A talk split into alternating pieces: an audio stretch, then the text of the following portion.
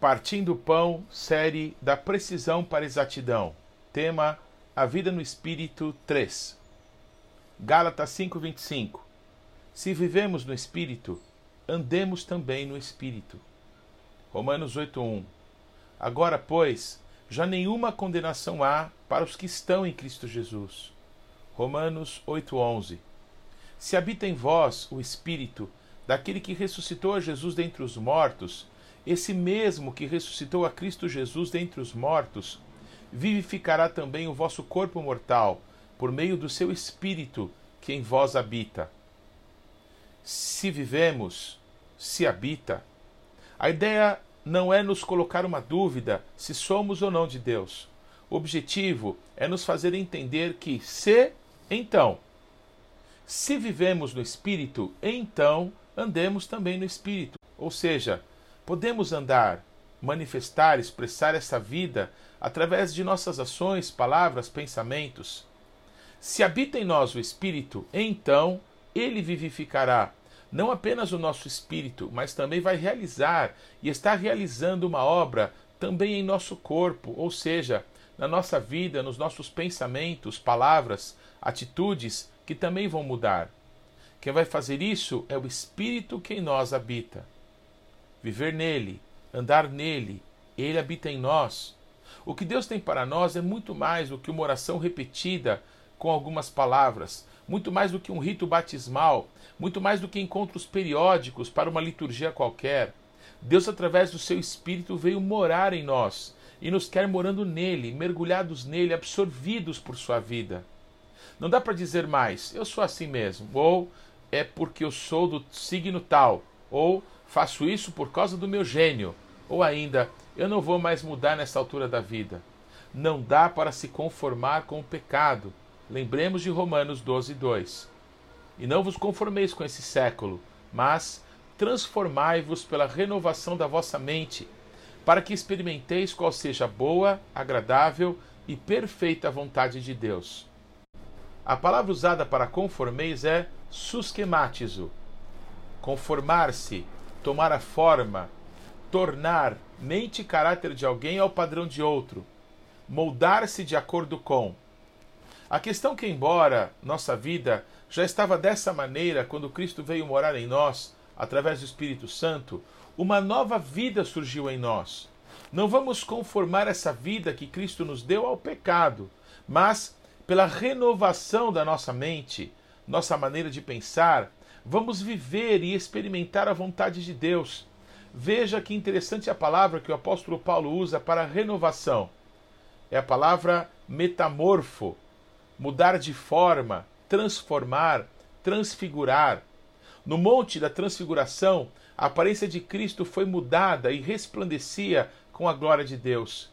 É a palavra usada no processo em que uma lagarta, por uma metamorfose, se transforma numa borboleta. Há um processo que Deus passa a realizar em nós e um processo com o qual Satanás nos intenta manter presos. Deus nos redimiu em Cristo, o Espírito nos convence do pecado, da justiça e do juízo, e então nos rendemos a Cristo.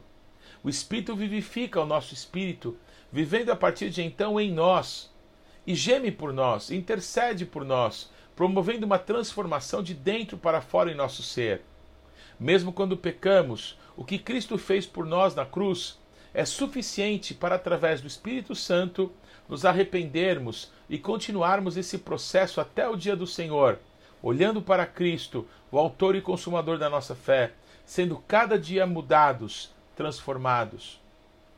Em 2 Coríntios 3,18 está escrito: E todos nós, com o rosto desvendado, contemplando como que por espelho a glória do Senhor, somos transformados de glória em glória na sua própria imagem, como pelo Senhor o Espírito. Há muitas pessoas em nossos dias, e isso tornou-se uma das distorções do Evangelho em nossos dias, que vê na graça a condição para vivermos uma vida nos padrões do mundo, fazendo as mesmas coisas que todos praticam, já que não precisamos fazer mais nada, pois Cristo nos redimiu por sua graça derramada sobre nós. O deixar-se moldar pelo padrão do mundo não é diferente de alguém que, lutando contra o pecado, desiste de mudar, justificando-se assim mesmo pela fraqueza da sua carne. O engano do diabo está numa coisa e na outra. Andar com Deus, ter o Espírito habitando o nosso ser, andar nele quer dizer ser transformado a cada dia para que a nossa vida possa frutificar a vida de Cristo em nós. Um dos enganos que vemos é o depois de cairmos por conta das tentações do diabo e sermos acusados e nos sentirmos acusados, ou nos auto-justificamos, já que a graça me basta, ou seja, eu errei, mas Deus não se importa com isso, já que Jesus pagou o preço da minha condenação na cruz. Por outro lado, muitos pedem perdão a Deus não depois de arrependerem-se profundamente por seus pecados, mas por se sentirem bem com Deus, para se sentirem tendo cumprido sua obrigação religiosa. O perdão sem arrependimento é pura religião. As folhas de figueira que se seguem é nos acharmos culpados. Por isso pedimos perdão, mas culpamos outros, as situações, a nossa formação, o nosso jeito, etc. Mas não olhamos para Cristo para ver que ele não é assim e, portanto, nós poderíamos, pelo seu Espírito, passar por uma transformação para parecermos mais com Ele. Convictos de nossas posições, vestidos com folhas de figueira das nossas desculpas, pedindo perdão sem uma atitude para que aquele pecado nunca mais ocorra, mostramos nossa força, nosso orgulho, nossa autossuficiência. Assim, além do pecado, estamos muito parecidos com Adão, que por sua vez ficou bem parecido com Satanás. Quando desesperados dizemos: Eu não sei o que fazer, Deus, eu não quero mais viver dessa maneira. Por favor, me ajuda.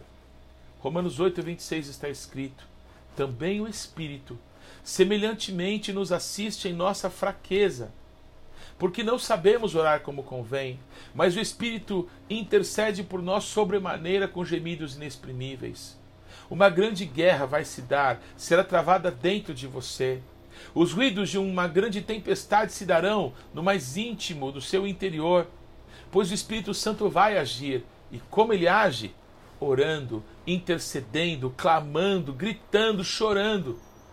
Você que pediu com sinceridade, Deus, por favor, me ajuda. Pode se alinhar ao Espírito Santo e abrir a tua própria boca e começar a orar e simplesmente deixar o Espírito Santo orar em você, orar a partir do teu espírito. Vivo pelo Espírito, cheio da presença de Deus, o teu espírito vai começar a tomar conta da sua mente e a manifestar-se em áreas da sua vida natural, física, visível, conhecida, suas atitudes, vontades, desejos, ações e reações. Em Romanos 8, 28 a 30 está escrito: Sabemos que todas as coisas cooperam para o bem daqueles que amam a Deus, daqueles que são chamados segundo o seu propósito. Porquanto, aos que de antemão conheceu, também os predestinou para serem conformes à imagem de seu filho, a fim de que ele seja o primogênito entre muitos irmãos. E aos que predestinou, a esses também chamou. E aos que chamou, a esses também justificou. E aos que justificou, a esses também glorificou. O processo não para. Deus, através do seu Espírito, ora em você e ele que te predestinou, te quis, te desejou, decidiu vir atrás de você. Nesse tempo o chamou, e porque você atendeu ao seu chamado, mesmo no meio de tantas lutas, ele o justificou e ainda o glorificará. Permaneça. Se então, Romanos 8:6, porque o pendor da carne dá para a morte, mas o do espírito para a vida e paz. Pendor é uma tradução da palavra fronema, o que alguém tem em mente, os pensamentos e propósitos. Ou seja, o que alguém tem na mente, segundo a inclinação da nossa carne, isso se transformará num grande laço para a própria pessoa, e a tendência dessa situação é pender para a morte. Agora, se uma pessoa tem em mente Cristo e a sua palavra, busca Deus através do seu Espírito Santo, de coração, se os seus pensamentos e objetivos forem o Senhor, se forem Cristo, se forem ser transformado e realmente deixar os maus caminhos, então a vida e a paz serão uma realidade em vida. Um dos textos mais lindos do profeta Isaías, em 46, 9 e 10, diz que ele anuncia as coisas que vão acontecer desde a antiguidade, ou desde o início ele já anuncia o fim. Veja que Paulo escreve aos Romanos com essa perspectiva. Romanos 8, 31 a 37. Que diremos, pois, à vista dessas coisas? Se Deus é por nós, quem será contra nós? Aquele que não poupou seu próprio filho antes, por todos nós o entregou, porventura não nos dará graciosamente com ele todas as coisas? Quem tentará acusação contra os eleitos de Deus? É Deus quem os justifica. Quem os condenará? É Cristo Jesus quem morreu, ou antes, quem ressuscitou, o qual está à direita de Deus e também intercede por nós. Quem nos separará do amor de Cristo? Se há tribulação, ou angústia, ou perseguição, ou fome, ou nudez, ou perigo, ou espada, como está escrito, por amor de ti, somos entregues à morte o dia todo. Fomos considerados como ovelhas para o matadouro. Em todas essas coisas, porém, somos mais que vencedores por meio daquele que nos amou.